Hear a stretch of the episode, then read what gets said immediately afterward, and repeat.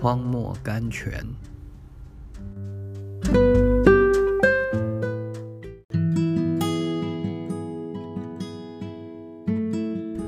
八月二十一日，他又领我到宽阔之处，他就把我因他喜悦我。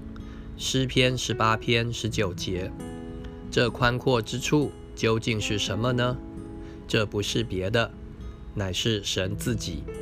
一切生命河流的归宿，神实在是一个宽阔之处。大卫被领到宽阔之处，是先经过羞耻和侮辱的。